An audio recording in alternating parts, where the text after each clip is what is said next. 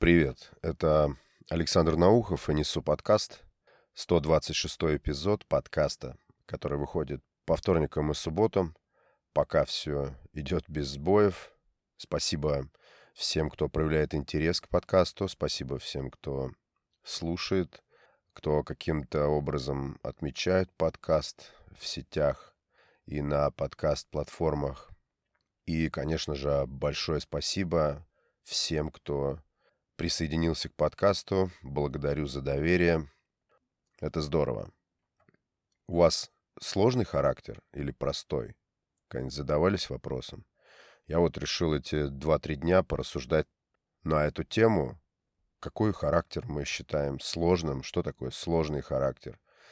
Ну и, конечно, невозможно рассматривать сложный характер, не думая о том, каким выглядит простой характер.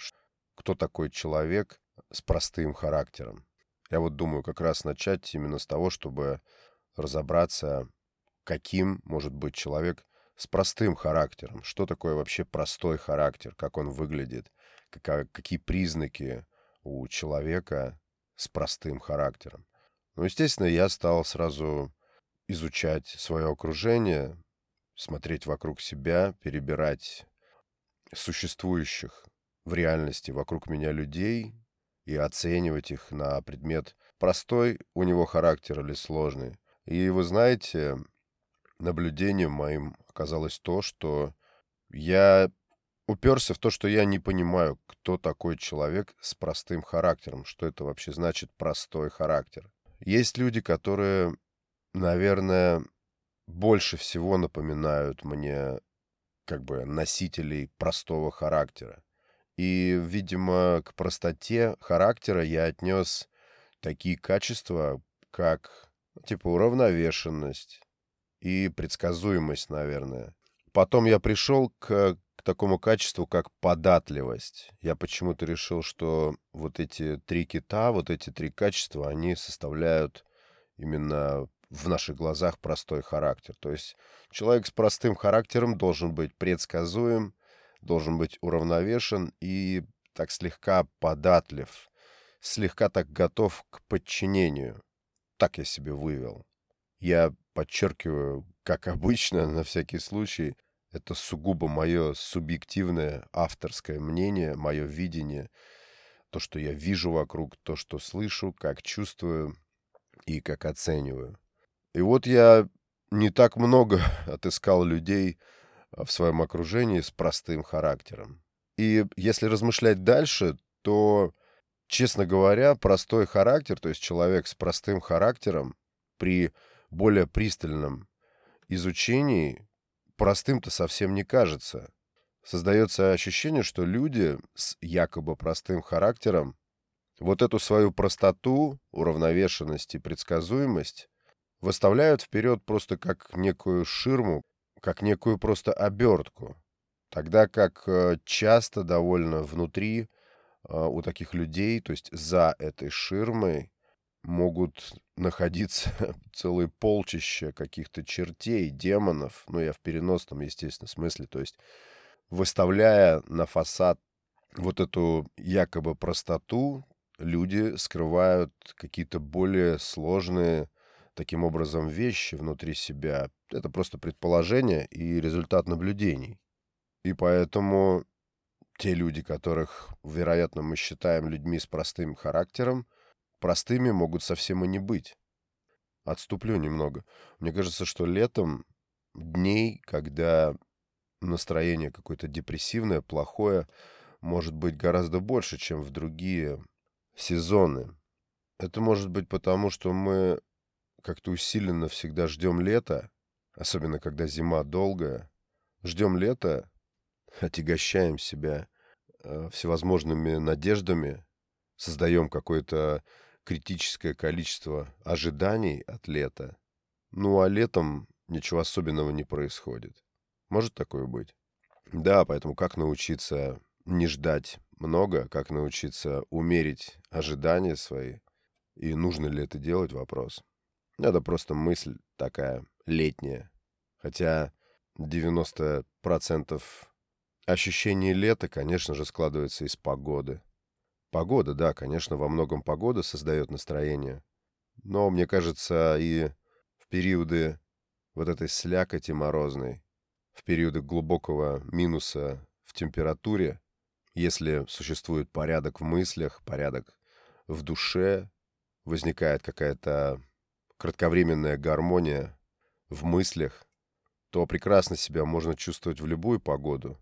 И без солнца, и без жары. Так все устроено. И наоборот, в летний сезон тоже в разгар отпуска, какого-то периода каникул, когда шикарная погода, вокруг вся эта летняя красота. Если у нас какой-то сбой в мыслях, и мы фокусируемся на каких-то минусах нашей жизни, очень легко соскользнуть в настроении и разбалансироваться. Но мне почему-то кажется, что именно в летний сезон таких деньков, когда а, у нас возникает упадок настроения или вот этот дисбаланс, а, гораздо больше. Как это ни странно. Ну так а что же такое сложный характер? Что же такое трудный характер? О ком мы говорим? Или кто мы, когда о нас кто-то так говорит, что у тебя сложный характер? Или у тебя тяжелый характер? Я думаю, что сложный характер, трудный, сложный или тяжелый характер, когда так о нас говорят, прежде всего связан с мнением, с наличием мнения, с наличием каких-то твердых внутренних суждений. Да, наличие твердого собственного мнения делает характер человека сложным, по мнению окружающих. И, наверное, это не все, потому что мало иметь собственное мнение, какое-то собственное суждение по каким-то вопросам. Важно еще, что, как я думаю, люди, носители, обладатели сложного характера, имеют и способность, и самое главное, потребность к выражению этого мнения. Я думаю, что вот это качество ввинтить в самый важный момент какой-то решающий момент, свое собственное мнение, отличает людей со сложным характером от людей с другим каким-то типом характера. Да, именно мнение. И мнение, и способность его выразить. Возможно, даже настойчиво выразить. И я так понимаю, что оценка нас, окружающими людьми, которая выглядит как «у тебя сложный характер», прежде всего связано с дискомфортом обращения с нами, с дискомфортом коммуницирования с нами, именно ввиду того, что мнения или какие-то устремления этих людей упираются в дискомфорт противостояния мнению сложного человека с трудным характером, условно. Все это очень условно, это просто слова. Я всегда слышал в свой адрес то, что у меня трудный характер. И всегда как-то интуитивно внутри у меня возникала реакция на это как на комплимент. Я считаю, что когда тебе говорят, что у тебя сложный характер, это обязательно нужно расценивать как комплимент, как преимущество.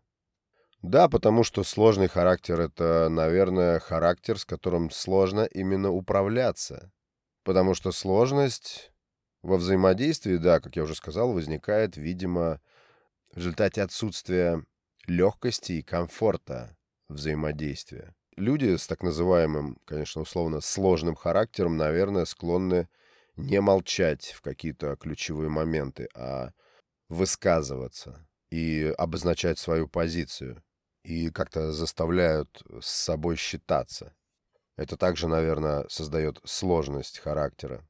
Да, я думаю, что сложность также еще определяется в каком-то смысле именно непредсказуемостью. Вообще, кто слушает мои эпизоды не впервые, наверное, заметил, насколько глубоко меня интересует тема влияния вообще социума на человека. Это, пожалуй, штука, которая интересует меня, если не больше всего, то точно войдет в какую-то пятерку самых интересных тем моих размышлений. И мне всегда было интересно, как окружение человека его социальная среда, то есть люди, которые его окружают, а, влияет на формирование его взглядов. Неважно, со знаком плюс это влияние, со знаком минус вообще влияние. И где проходит граница между зоной, где мы сами формируем себя сами являемся авторами того, какие мы, нашей жизни, наших путей, движения, направлений, и тем, что нам навязано и установлено извне.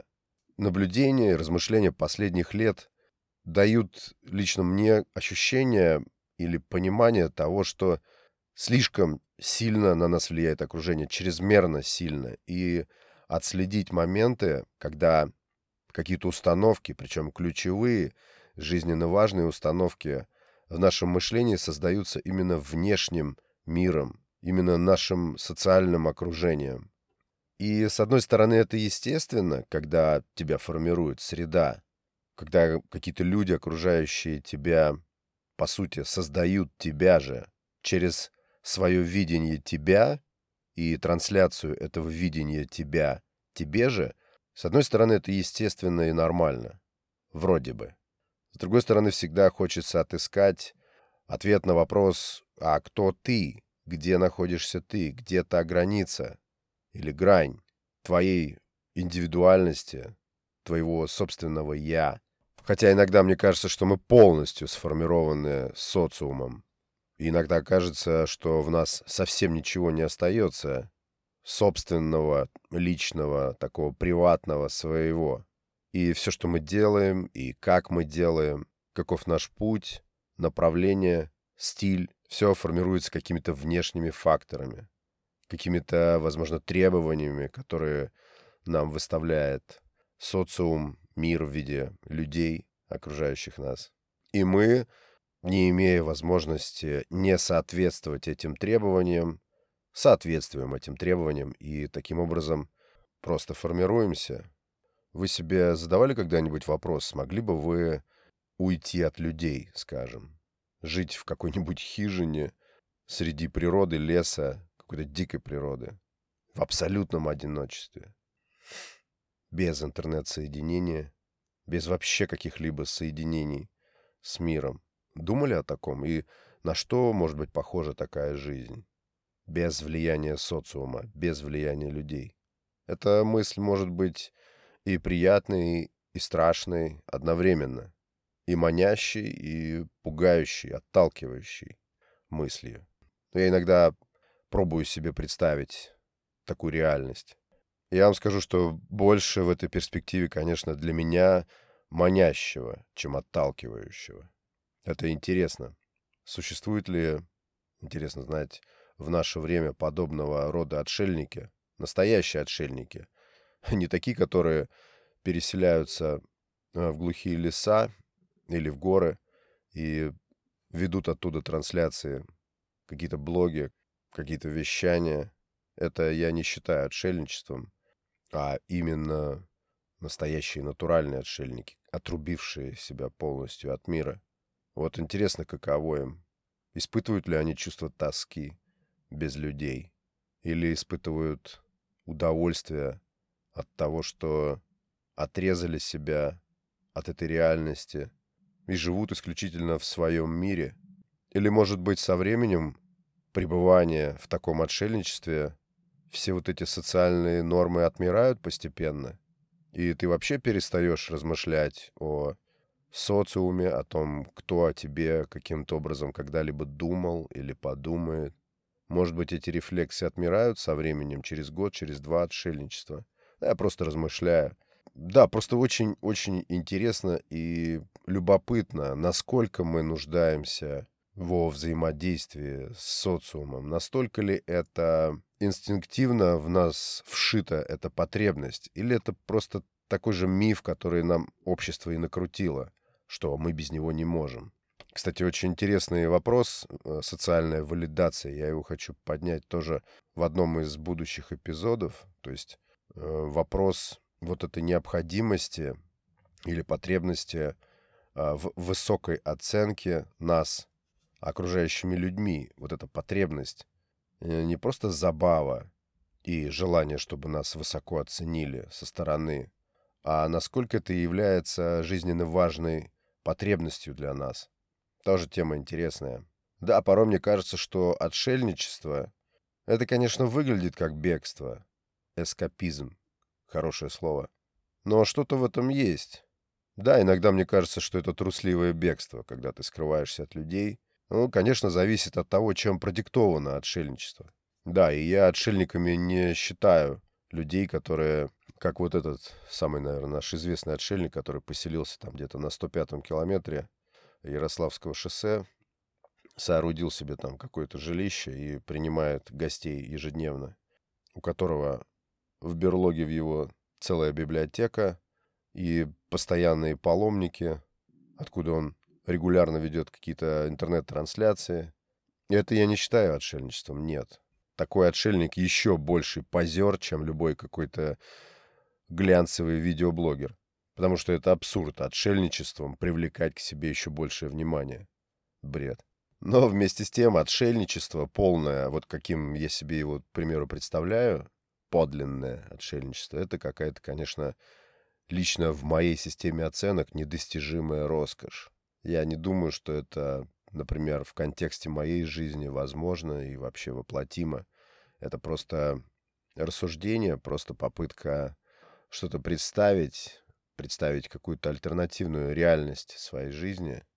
Иногда я все-таки люблю людей, Иногда мне очень нравится с ними взаимодействовать. Иногда это действительно приносит удовольствие, а не только разочарование и какие-то падения взаимодействия с разными людьми. Это процесс очень интересный, занятный, потому что все мы разные. И весь этот наш социум — это какой-то несобираемый пазл, хотя все вроде бы заточено и настроено на то, чтобы этот пазл был каким-то образом собран, потому что живем мы в постоянном стремлении или движении к э, гармоничности. По нашей природе это неизбежно. Мы хотим порядка, гармонии, понимания, какой-то твердой основы всего.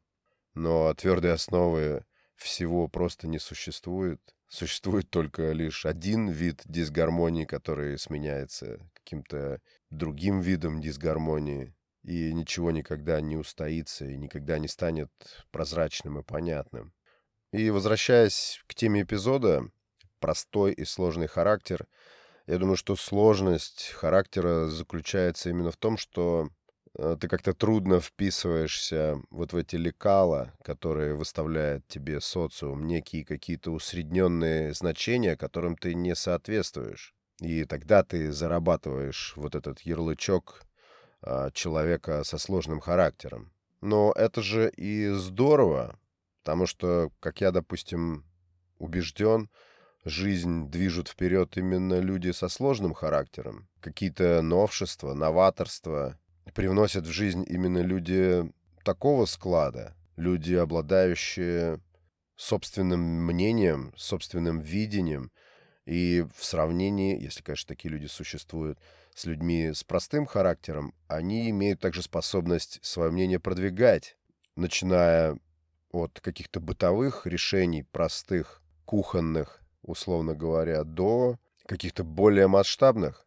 Да, кажется, что обществу выгодно, интересно, удобно, комфортно усадить всех людей в некие ячейки, оформить их, обточить, обтесать, все выпуклые части так, чтобы все выглядело более-менее однородно, однообразно. Этому нас воспитывают и учат с самого детства, что нужно соответствовать нормам общества, соответствовать определенным параметрам, где-то пугаться, и какие-то отклонения нежелательны, дисбаланс нежелателен, он не приветствуется. Хотя, повторюсь, мое видение моя точка зрения заключается в том, что все существенное, все интересное, все движущее нас вперед, конкретно тебя и общество, напрямую связано с тем дисбалансом во взаимоотношении с социумом, который ты себе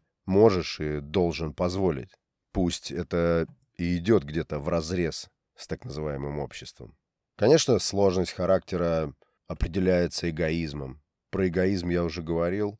У нас эгоист в нашем языке, в нашем обиходе считается чуть ли не оскорблением человека. И человек, которому объявили, что он эгоист, является чуть ли не преступником. Это как приговор. Тогда как эгоист, человек со сложным характером, вероятно, просто продвигает свое мнение, продвигает свое видение ситуации, видение жизни, всего-то навсего. Так, точно так же, как и цинизм. Я где-то прочитал тут недавно, что циник — это человек, который позволяет себе роскошь, выражение собственного мнения, собственными же словами, и человек, который не печется тем, как это будет оценено окружающими. Что в этом качестве плохого? А общество считает это качество плохим, недостойным себя. Поэтому и здоровый цинизм, и здоровый эгоизм, как и вообще сложность характера, это прекрасные стороны личности, это признаки личности. Так что если у вас сложный характер, то все окей. Ну вот на этой ноте, пожалуй, и закончу. Спасибо огромное, друзья, за внимание к подкасту, к эпизоду. Спасибо всем, кто подписался недавно на подкаст. Оставайтесь здесь. Кто слушает подкаст впервые, подписывайтесь, подпитывайтесь. Это был Александр Наухов и Несу подкаст. Пока.